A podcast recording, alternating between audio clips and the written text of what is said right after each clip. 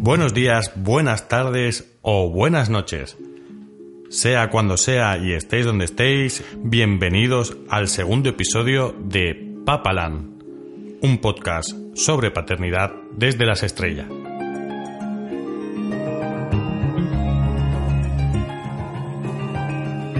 Hola a todos, yo soy Xavi y estoy muy contento de presentaros el segundo episodio de nuestro podcast dedicado a la paternidad. Estoy muy contento después de la experiencia de nuestro primer episodio de tener novedades que anunciar a todos nuestros oyentes. Parece ser que nuestra invitada en el primer programa le gustó tanto la experiencia que ha decidido colaborar con nosotros de forma habitual. Así que puedo anunciar por fin a nuestra nueva copresentadora de ahora en adelante. Bienvenida, Elena, ¿qué tal? ¿Cómo estás? Hola a todos, buenas Xavi. Muy bien, aquí que estamos otra vez con el micrófono. ¡Wow! Esto sí es guay. Tanto Elena como yo somos un poco aficionados al mundo del cine al mundo de la ciencia ficción y al mundo de la fantasía. Así que si de vez en cuando escucháis alguna presencia por aquí que os suene un poco, pues, pues espero que, que no os asustéis. El miedo es el camino hacia el lado oscuro. El miedo lleva a la ira, la ira lleva al odio, el odio lleva al sufrimiento. Bueno, y vamos a empezar con el sumario. Elena, ¿tú sabes qué, qué nos toca hoy? ¿Qué, ¿Qué vamos a hacer hoy? Pues el diario a bordo, capítulo 2. Exacto, en esta semana en el diario de a bordo tendremos, nos centraremos en la semana 9 y 10. No, es una, no son unas semanas con muchas novedades, pero bueno, por lo menos contaremos la que ha sido nuestra experiencia.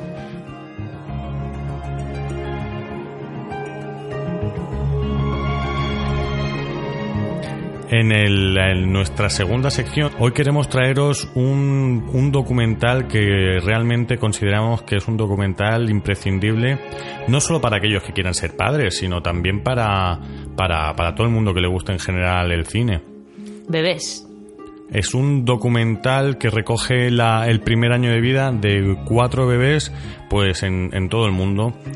Como os he dicho, es un documental precioso y realmente eh, os lo recomiendo. Ya, ya os avanzo de que nuestra crítica va a ser muy positiva.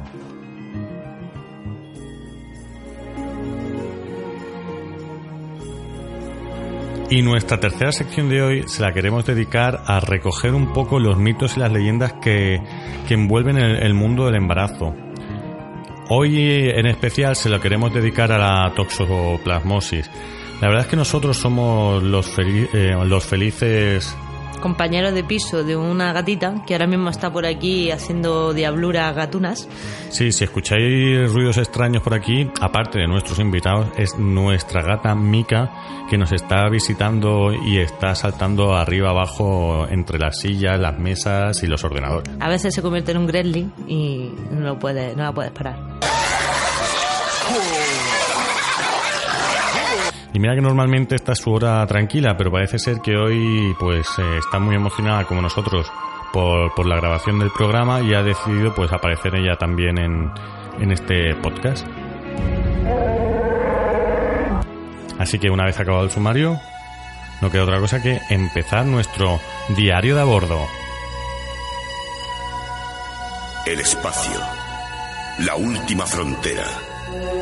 Estos son los viajes de la nave estelar Enterprise en su misión permanente de explorar nuevos y desconocidos mundos, de buscar nuevas formas de vida y nuevas civilizaciones, de ir audazmente donde nadie ha ido jamás.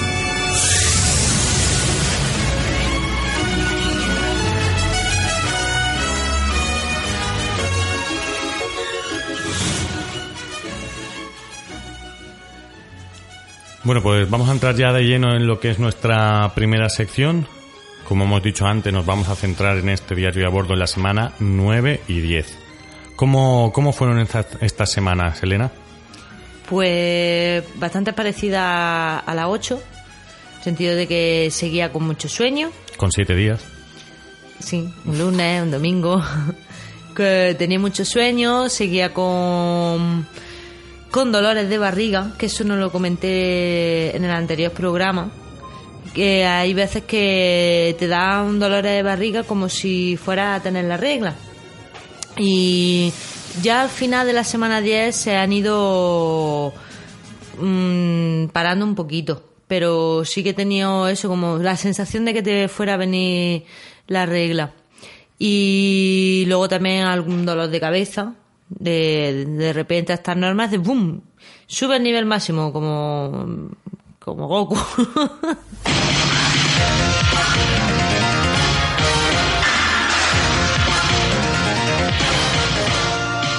Bola de dragón.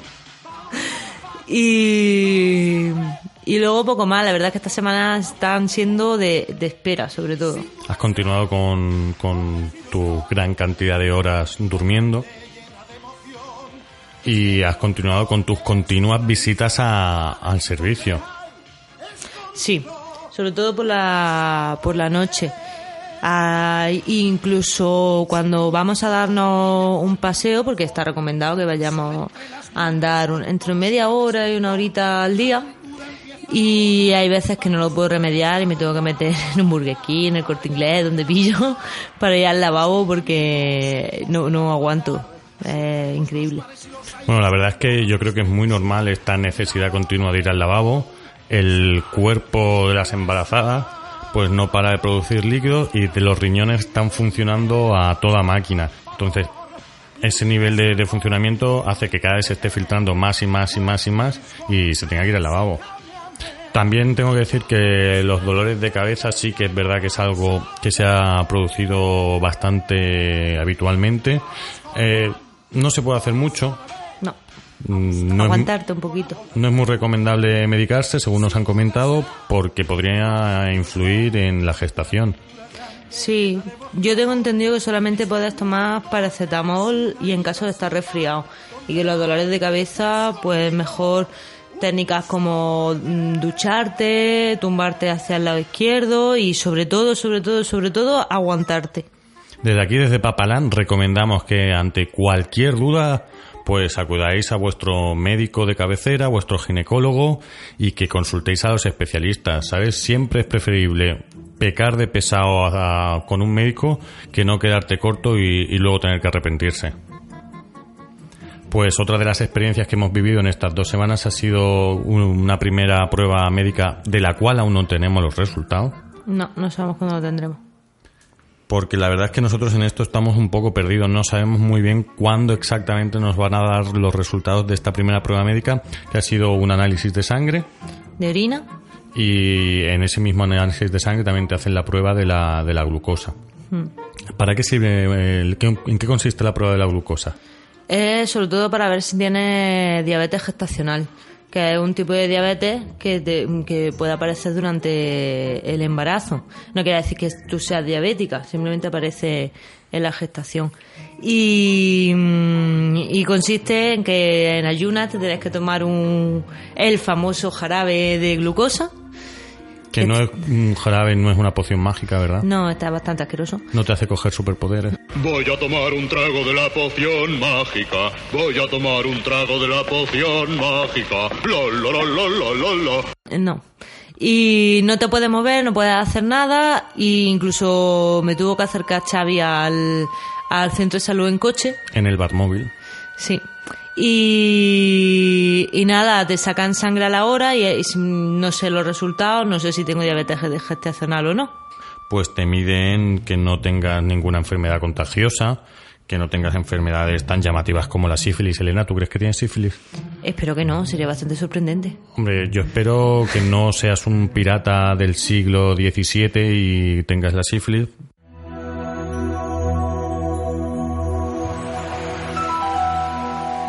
No, pero sí que te miren, por- te miran a ver si tienes, por ejemplo, VIH o, o hepatitis, hepatitis. la rubeola. Ya. Yo la rubeola la pasé de pequeña. Así que no crees que...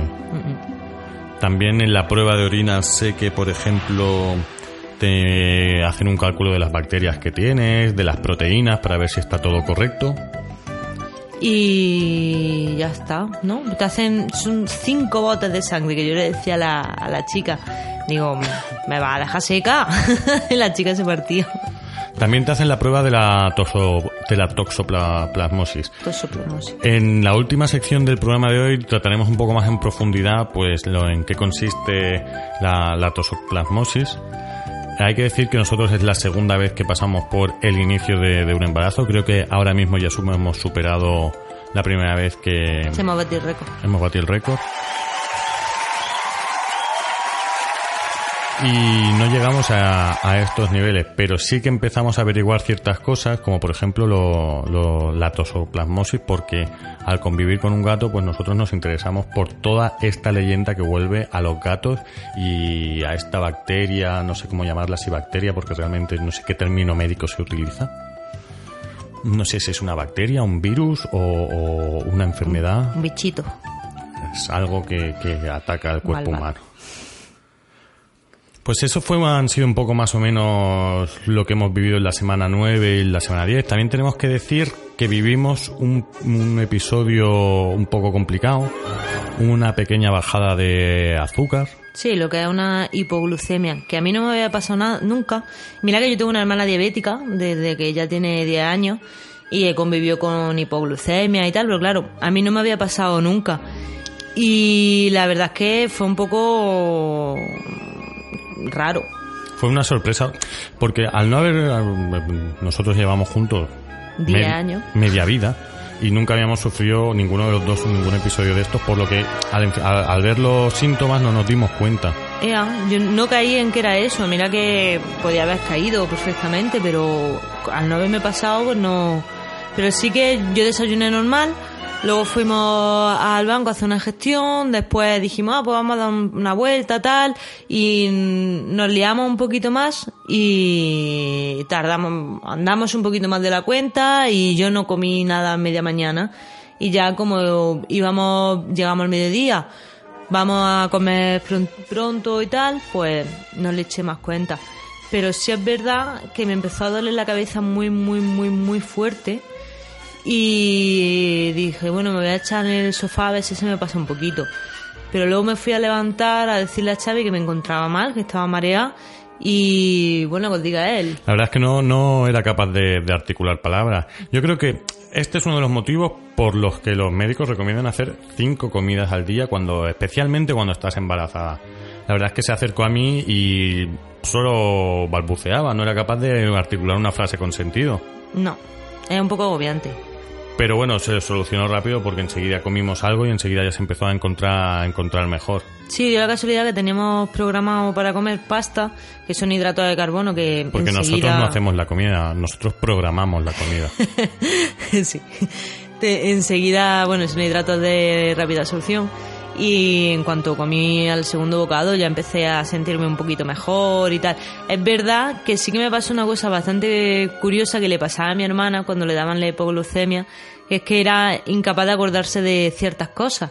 Como por ejemplo el nombre de nuestra gata. No me acordaba cómo se llamaba. O justo coincidió que estaban saliendo los deportes en la tele y tampoco recordabas quién es Roger Federer, que mucha gente dirá, bueno, pues tampoco es tan grave, pero bueno, a Elena sí que le gustan mucho los deportes y en este eh, tipo de cosas sí que suele ser algo llamativo. Sí, fue un poco como...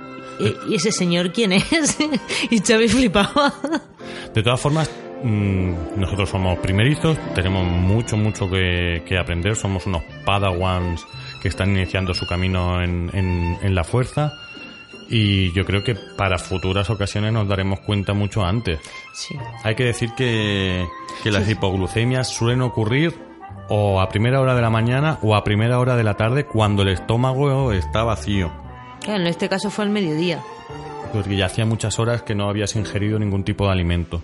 Y que es algo bastante, bastante común en las mujeres eh, embarazadas. Así que si estáis en estas semanas y no os ha pasado nada raro, es muy recomendable llevar siempre que salgáis a la calle, pues Un caramelito o un azucarillo. o algún tipo de, de Plátano. de al- sí algo algo de para comer en, en el bolso donde lo- donde el- tengáis a mano donde guardéis vuestras cosas por si en caso en que notéis un poco, un poco mareada, rápido un mordisquillo y problema solucionado. Sí. Ya, yo ya lo sé para, para la siguiente vez. De hecho, estoy intentando desayunar, me tomo algo al mes de mañana, de meriendo. Y no sé si se te ocurre algo más a destacar de esta semana 9 y 10. Como hemos dicho antes, son semanas de espera, son semanas que por lo menos nosotros estamos deseando de que llegue la semana 12 para que nos hagan la ecografía. Tenemos que decir que en el momento en que estamos grabando esto estamos ya muy muy cerca y que quizás los nervios en algunos momentos se apoderan de nosotros. Quizás los padres que no son primerizos se rían de nosotros porque diciendo que esto tampoco es para tanto y, y todo eso, pero nosotros que vivimos esto como con mucha ilusión, pues a veces se nos hace un mundo. Ya sabéis que la primera vez que, que se intenta hacer las cosas siempre cuesta más que, que- que después. Sí, pues, sobre todo porque es desconocido. No sabes nada, John Nieve. Y pues hasta aquí llega nuestro diario de a bordo. Como ya sabéis, os emplazamos a que contactéis con nosotros en nuestro correo electrónico info arroba que nos dejéis algún comentario en la entrada del blog o en nuestro episodio en iBox.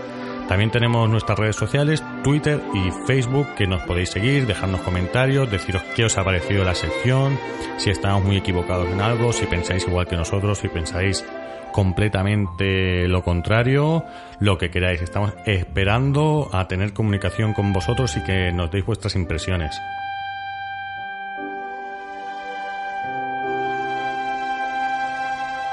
Pues vamos a seguir con, con el programa de hoy y vamos a pasar a la, a la siguiente sección. La siguiente sección, como pretendemos que sea lo habitual, siempre se va a centrar en pequeñas críticas, en análisis, en, en alguno de los elementos que, nosotros vamos descubriendo a lo largo del embarazo y lo vamos a hacer, a- os lo vamos a acercar dándonos nuestra opinión.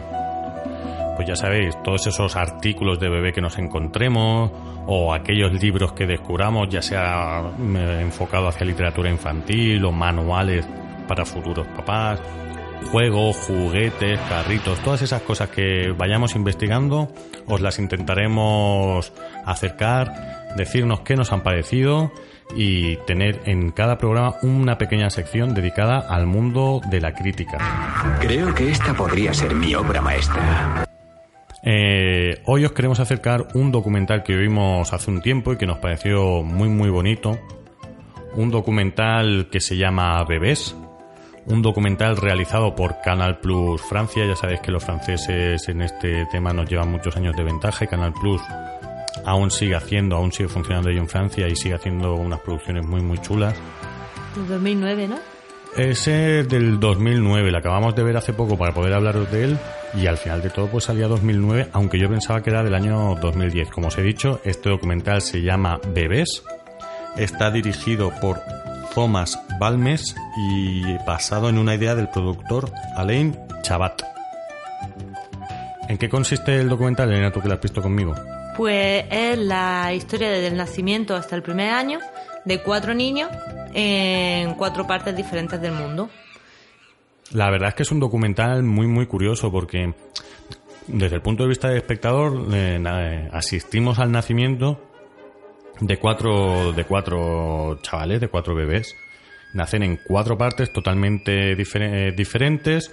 Son cuatro culturas que no tienen nada que ver la uno con la otra y, y vemos, vamos viendo su, su evolución. Yo tengo por aquí apuntadas eh, cómo se llaman lo- los niños y de dónde son.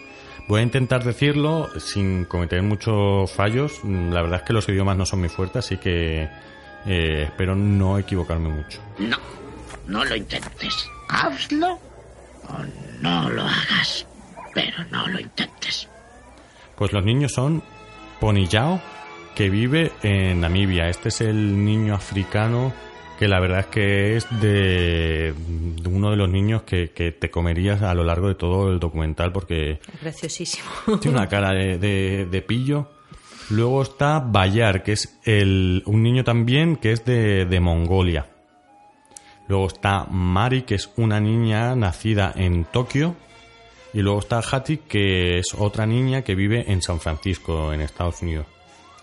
Quizá por semejanza cultural nosotros pues nos, nos llaman más la atención los niños que, menos se parecen a, nuestra cultura, como es el caso de Poniyao, el, el niño africano, y el niño de, de Mongolia. Mari y Hati son pues los más parecidos a nosotros, lo tenemos mucho más visto y no nos llama tanto tanto la atención. Sí, sobre todo porque crecen en sociedades, en ciudades, en sociedades más, más parecidas a las nuestras. Más occidentales.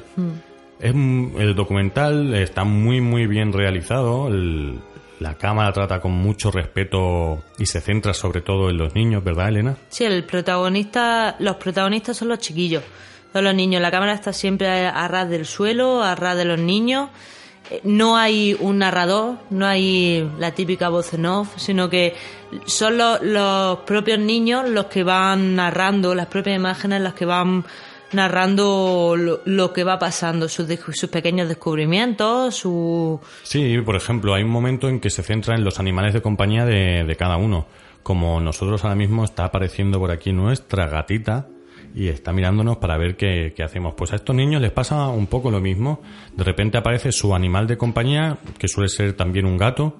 Pero, por ejemplo, en el, el chaval de Mongolia, pues aparece una gallina, aparece una Cabra. cabra, aparecen varias vacas. Coge la cabra puñado así con las manos, lo coge puñado. Y también es muy, muy curioso ver cómo en las diferentes sociedades, pues los niños van imitando lo que van haciendo sus padres y quizás los niños de Mongolia, el niño de Mongolia y el niño de África, parece que maduran antes que los otros niños, por ejemplo, pues porque empiezan a imitar lo que hacen, hacen sus mayores. Ya os decimos, ¿eh? en toda la película no hay ningún narrador y todas las conclusiones las sacas tú solo como, como espectador. Si bien eh, al imitar, eh, como decíamos los niños, al imitar a estos mayores, pues claro, si el niño africano empieza a coger una piedra, empieza a partir cosas, o el de Mongolia empieza a tratar con los animales porque es lo que ve hacer con, con sus padres, pues el niño japonés o la niña de Estados Unidos, pues mm, van a clases de gimnasia para niños, que es algo que, que nosotros estamos mucho más acostumbrados, no nos llama tanto la atención. Como ya os decimos, es un documental del año 2009. Por nuestra parte, os lo recomendamos Es muy curioso, es muy bonito y sobre todo muy, muy, muy curioso. Porque como el, el ser humano, siendo de diferentes sitios, es igual, es que es igual. como hay muchas cosas muy parecidas, aunque haya otras muchas muy diferentes, también sirve para ponerte un poco en tu sitio, porque siempre cuando, sobre todo ahora que durante el embarazo tenemos mucho miedo de qué necesitamos, qué no necesitamos, el niño necesitará esto, tiene esto, con esto no puede alimentarse o se pondrá malo, o necesitamos, por ejemplo, un esterilizador de bebés. Y, en, en el documental vemos al niño africano revolcándose por el suelo, al niño de Mongolia pues con las gallinas, mientras están haciendo una matanza jugando con un cacharro que, Dios mío, qué miedo da ese cacharro. Y, y vemos cómo son sociedades que necesitan cosas muy diferentes a las nuestras, culturas que no ponen en valor las mismas cosas que nosotros y quizá nos podría hacer repensar un poco si de verdad hace falta tantas, tantas, tan, tantas cosas. Tienes que entender que la mayoría de ellos no están preparados para ser desactivados y muchos están tan habituados, dependen tanto del sistema, que lucharían para protegerlo. Pues como os decíamos, eh, si la semana pasada con el embarazo para perezosas, con ese libro, no le acabábamos de ver la utilidad, esta semana sí que tenemos que decir que el documental bebé se lleva nuestro sello de aprobación. Muy, muy, muy recomendable. Si tenéis la oportunidad, está disponible en muchas plataformas. Por ejemplo, en Netflix lo podéis ver sin problema. Y creo que se puede ver hasta en YouTube. Así que no perdáis la oportunidad si lo tenéis, si lo tenéis a mano. Y como no tiene narrador, no Sí. hace falta ni verlo en versión original ni en versión doblada, eh, va todo con música, solamente son los niños diciendo... "Eh, eh". Pues eso es, hasta aquí ha llegado nuestra pequeña sección de críticas. Y eh, como hoy vamos viento en popa, vamos a pasar rápidamente a la última sección. Bueno, nosotros estamos rodeados por muchos mitos y muchas leyendas, sobre todo del mundo del cine. No sé muy bien a quién habréis escuchado hoy, no sé si habrá venido Yoda. ¿Tú crees que habrá venido Yoda? Seguramente sí. Yoda tiene muchas cosas que enseñarnos. Hmm. Sin duda maravillosa la mente de un niño es. No sé si hoy habrá venido Beetlejuice, ese fantasma que... ¿Y el tipo ese del escarabajo? Ese Beetle... No pronuncies ese nombre. Es muy peligroso. La verdad es que todos estos personajes son pertenecen a un mundo que tanto a Elena como, como a mí nos gusta mucho, al mundo del, cine, al mundo de la fantasía, al mundo de la ciencia ficción. Y a la hora de hacer un programa, un programa, podcast, queríamos reflejar un poco nuestra personalidad. Y es por este motivo que, que nos gusta ¿eh? que nos vayan echando una mano con esas frases míticas de película. Pero en esta última sección no queremos hablar de este tipo de mitos ni, en ni de estas leyendas. Queremos hablar de los mitos y las leyendas de, de- que rodean el mundo de- del embarazo. Parece increíble que en los días que, que corren, con tanta facilidad que hay para acceder a información hoy en día, con tantas herramientas que, que tenemos, aún sigan circulando eh, muchos mitos que, que no son del todo ciertos. Incluso esos mitos o esas leyendas, pues aún los siguen difundiendo pues los que deberían ser especialistas y los, los que deberían ser profe- profesionales de- del sector. La verdad es que algo, algo así nos ocurrió a nosotros en, nuestro primer embarazo. Fuimos a nuestro médico de cabecera y nos llevamos una, una sorpresa. ¿Te acuerdas qué pasó, Elena? Sí, bueno, nos no, no me acuerdo si le pregunté, le preguntamos nosotros o nos preguntó él si teníamos gato. Que le dijimos que sí. Y nos dijo, pues ahora mismo os tenéis que deshacer de él. Y fue como, ¿cómo? ¿Cómo voy a deshacer de mi gato? A nosotros nos llamó mucho la atención que nos dijese directamente que nos tenían, no, o sea, que nos teníamos que deshacer de, de nuestra gata. Además, por aquel tiempo la nuestra gata tendría unos, unos meses, entonces claro, era una, era un miembro de nuestra familia que para nosotros nuestra gata es muy importante. Sí, además ella está siempre con nosotros, es un gato perro que se llama. Está siempre, estamos en el salón, está con nosotros, estamos aquí en los ordenadores con nuestras cosas y está con, con nosotros, duerme con nosotros, es un, un miembro más de nuestra familia. Y entonces, claro, al decirnos que a nosotros le preguntamos que por qué era peligroso el gato y él nos comentó el riesgo de la toxoplasmosis. Pues bueno, al decirnos esto el médico, eh, pues nosotros fuimos al veterinario rápidamente y se lo preguntamos. Él nos comentó que había una, una prueba muy sencilla que consistía en sacarle saca- sangre al gato, que valía 20 euros, 30 euros, no lo recuerdo, para descartarlo. Y nada, se la hicimos. Hicimos esa prueba, salió que el gato no, no tenía esta enfermedad y que no, no era peligroso. Entonces, a raíz de esto nosotros hemos empezado a investigar un poco en, qué- en qué consiste la, la tosoplasmosis. Yo no conozco el futuro. No he venido para deciros cómo acabará todo esto. Al contrario, No solo se puede propagar a través de los gatos, sino que se puede propagar a través de- del embutido. Es uno de los motivos por los que las embarazadas no pueden comer eh, embutido. Y también por comer vegetales que no estén correctamente limpios. Sí, porque muchas veces en el caso de los vegetales está en la tierra. ¿sabes? Si te comes, por ejemplo, un champiñón con, que no lo lava y tiene tierra y esa tierra está contaminada, pues muy probable que cojas la enfermedad. También hay que decir que la tosoplasmosis tú la has podido pasar antes de tener un embarazo, que es como un, un resfriado Pues eh, vamos a centrarnos un poquito en, en los gatos. Un gato puede contraer la enfermedad al comer carne cruda infectada directamente por el parásito. O sea, por acariciar un gato no, no te va a pasar nada. Un gato tiene que estar primero infectado y tiene que infectarse comiendo carne cruda infecta- eh, infectada por, por este pa- parásito. Por Es lo- decir, si nosotros tenemos un gato doméstico eh, que suele comer su pienso, su comida húmeda, su agua que le pones tú de botella o del grifo, no, no tiene por qué tener ese parásito, ya que no, no, no caza para comer. Por lo tanto, eh, ahí empezamos con la primera dificultad para que el gato te, te- te pase esta, esta enfermedad. Segundo, si el gato se contagia, tiene una ventana para que el parásito sea contagioso. Esta ventana va desde tres días después de haber ingerido el parásito a unos 20 días. Una vez pasada esta ventana de 3 a 20 días, el gato tampoco puede eh, contagiarte.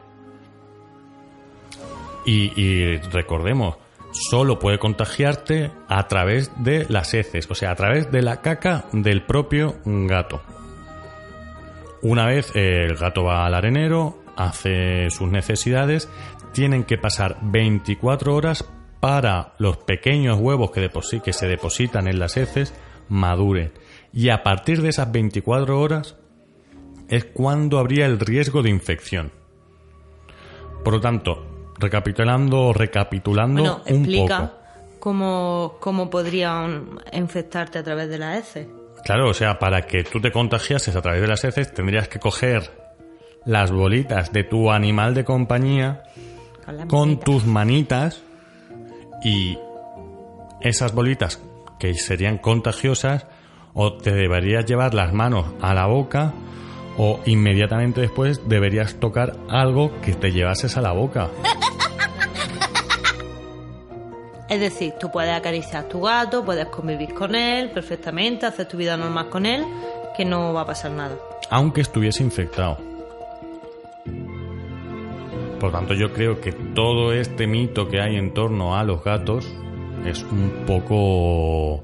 eh, quizá está un poco sobredimensionado. Es curioso que a nadie, a ninguna mujer embarazada, le prohíben comer verduras. Ea, al revés, te dicen que comas más verduras. Pero se hace poco hincapié en que quizá estas verduras son mucho, mucho, mucho más peligrosas que convivir con gatos. O el embutido. El embutido es muy peligroso. Nosotros recomendamos que si en caso de que haya una necesidad imperiosa de, de comer embutido, pues esté cocinado a temperaturas muy fuertes. Sí, yo según lo que tengo entendido, a lo mejor estoy equivocada, pero por ejemplo, en pizza eh, no habría problema porque a partir de 60 grados mm, se mata también al... 60 grados o 200 grados. A partir de- creo que a partir de 60 grados se mata el bichito y las pizzas normalmente se cocinan a 200 grados, con lo cual ahí hay una cantidad de, de, de calor superior. Estamos esperando y estamos deseando de que os comuniquéis con nosotros y nos digáis qué os parecen nuestras opiniones, si tenéis más información, si opináis otra cosa, si tenéis eh, argumentos con los que rebatirnos. Estamos deseando de que nos digáis todo lo que pensáis, ya sea en nuestras redes sociales o en los comentarios. Y yo creo que hasta aquí llega nuestro programa de hoy. Esperamos que os haya gustado. Esperamos que os resulte simpático nuestra manera de hacer las cosas. Y esperamos que nos escuchéis en el siguiente. Así que solo nos queda que dedicar un saludo muy friki desde la podcastfera. Os queremos emplazar hasta nuestro próximo programa. Sayonara, Sayonara, baby. baby.